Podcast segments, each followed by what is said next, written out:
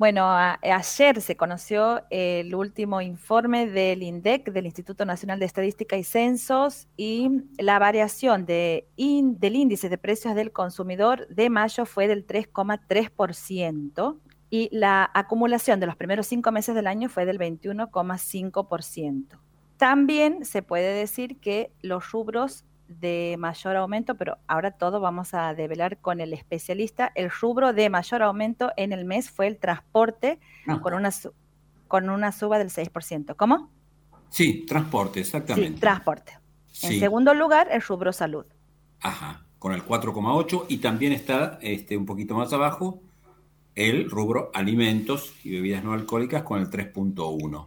Eso es el, el, indicador nacional. Pero si vamos al noroeste, porque también está mm, discriminado por regiones, tenemos algo bastante parecido. En la inflación de mayo fue en, la región NOA del 3.2, o sea, casi parecida al 3.3 del, del, orden nacional. nacional.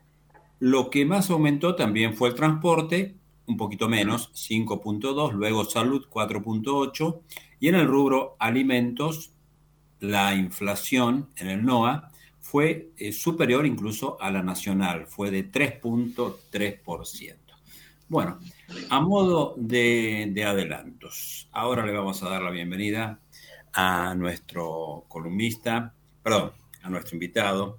Ex, ex columnista. Ex columnista. columnista itinerante. Itinerante. Bien, bien, Debuta, en el, debuta el 2021. Mariano Fernández, buen día. ¿Cómo estás, Mariano? Buen día, Mariano.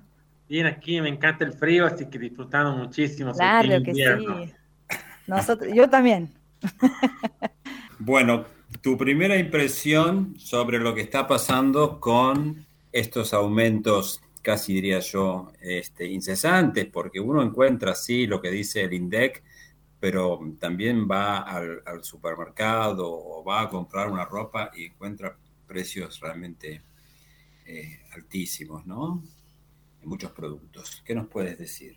Sí, es una cuestión esperable, si se quiere, uno, como bien lo dices, lo va palpando en la calle, en el día a día, y cuando llega el dato del INDEC, digamos que viene eh, sinceramente a mostrar una situación con un número que ya la conocemos. Es una situación preocupante en un marco de una crisis muy fuerte que estamos sufriendo en Argentina a nivel particular y también a nivel mundial. Por eso, a la caída del producto, al aumento del desempleo y la pobreza, se le suma en el contexto argentino un elemento que no lo vemos en otros lados, que es la inflación. La pregunta del millón es, ¿y qué pasa? ¿Qué resultados están obteniendo las medidas que ha tomado el gobierno? Como por ejemplo, con la carne, eh, restringir las exportaciones o en general con algunos productos alimenticios establecer precios em, cuidados. ¿Cómo crees que pueden dar resultados estas medidas? Digamos que no son medidas para atender la inflación, porque recordemos que la inflación es el aumento generalizado y sostenido de los precios, de todos los precios de la economía. Y una medida sectorial para la carne no es una medida para atacar la inflación, justamente es una política destinada a un producto. Y la cuestión de los precios cuidados tampoco es una política antiinflacionaria, porque lo que se busca con esa medida es más que nada que haya referencias más claras con respecto a los precios, porque un fenómeno que viene con la inflación es el problema que tenemos los consumidores para distinguir el precio correcto de los productos. Si un precio está caro, si está barato, aparece cierta confusión, cierta neblina frente a nosotros al momento de, analizar si un producto tiene un precio que es adecuado o no y eso también nos impide tomar buenas decisiones. Seguramente habrá pasado que encuentran con un precio y no saben exactamente si eso es caro o barato. Ya está la confusión eh, no sabemos exactamente qué pensar. Bueno, ese efecto viene con la, con la inflación, este efecto neblina, que muchas veces se lo denomina así, y precios cuidados apunta a eso, pero no hay, sobre Todo, sobre todo en este tiempo, Mariano, ¿no? En este contexto, porque dices, uno, uno tiene esa neblina de no saber si comprar o no, pero lo termina haciendo porque evitamos, en el contexto de ahora, circular por diferentes negocios para verificar eh, los precios como hacíamos antes. Ahora vamos por, por eso que, que está, digamos. Claro. Sí, en economía denominamos a esta cuestión costo de transacción. Hay costo de transacción de elegir un precio, es el tiempo que gastamos y en normalidad también es alto el costo de transacción de buscar un precio. Podemos hacerlo, pero también tenemos que trabajar, tenemos que hacer un montón de otras cuestiones y no podemos estar buscando un precio correcto.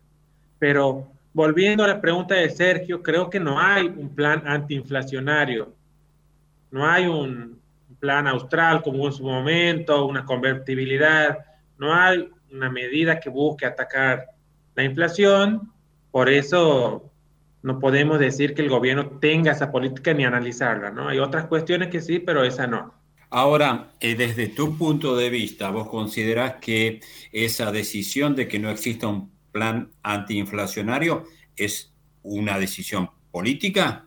Y seguramente haya otras prioridades, porque hacer política es tomar prioridades. No creo tampoco que sea el momento de diseñar un plan antiinflacionario, es realmente una decisión que hay que tomar no de un gobierno, sino de una política de Estado, porque es realmente bastante difícil, y lo hemos visto en la historia argentina con todos los fracasos que han tenido estos planes, poder ejecutarlos en la práctica, porque la inflación es un fenómeno que tiene causas de largo plazo, como la dolarización en nuestro país, tiene causas de mediano plazo, como la inercia que viene, venimos de inflaciones altas de periodos previos y eso repercute en el presente, y hay fenómenos de corto plazo como una emisión de dinero en exceso, un precio internacional que nos puede también generar más ruido internamente. Entonces, es difícil pensar que un gobierno tenga toda la responsabilidad de aplicar una política antiinflacionaria, porque el gobierno que venga va a tener que seguir aplicando las medidas para poco a poco ir saliendo de esta situación y como les digo, es bastante compleja y puede haber incluso eventos externos que afecten el plan en el medio y bueno, realmente hay, hay que tener muchísimo cuidado con, con el diseño de, este, de esta medida. El, el, porcentaje del mes de mayo está por debajo del, del, mes de abril. Esto hay como una tendencia de desacelerar, desas, desaceleración. no me está saliendo. ¿Hay una tendencia, Mariano, o no? No se puede hablar de tendencia con, con un solo mes para la de tendencia tenemos que tener varios meses, podría ser una cuestión meramente transitoria, porque pensemos que hay muchos precios que pueden fogonear a la inflación, ¿no? El tipo de cambio, el precio de las tarifas, el precio de combustible, el precio de los commodities, eh, la misma paritaria de los trabajadores. Son muchos precios que si uno se te dispara, te arrastra el resto, o te arrastra una gran proporción del resto. Entonces podría darse esa situación en meses siguientes y volver a precios más altos o inflaciones más altas como los de los meses previos. No hay que tomar esto con, con alegría, esta, inflación del 3 y pico por ciento. ¿Qué, ¿Qué, influencia, qué incidencia le otorgás vos en este rompecabezas de la inflación a, eh, a sectores, sectores que, por ahí son los que establecen determinados precios en los productos, que son formadores de precios, eh, las cámaras, en el tema puntual de la carne, las cámaras productoras de la carne, eh, las personas que, especulan con, el negocio financiero. ¿Qué, incidencia le das vos a eso en la inflación? Reitero que la inflación es un fenómeno de aumento generalizado de los precios. Entonces... muchas veces un aumento lleva al otro, ¿no? Sí, sí, la economía es un sistema, entonces está todo interconectado. Pero siempre hay que pensar en ese sentido, porque aumente la carne, no van a aumentar todos los otros productos, digamos. Eh, ahí creo que habría que este, tener en cuenta bien cada caso particular. Lógicamente, como decía hace rato, hay un problema en Argentina estructural que es la dolarización. Somos uno de los países que más dólares tenemos físicos per cápita en el mundo. Hay algunos estudios que te hablan de que somos el segundo país fuera de Estados Unidos con más dólares.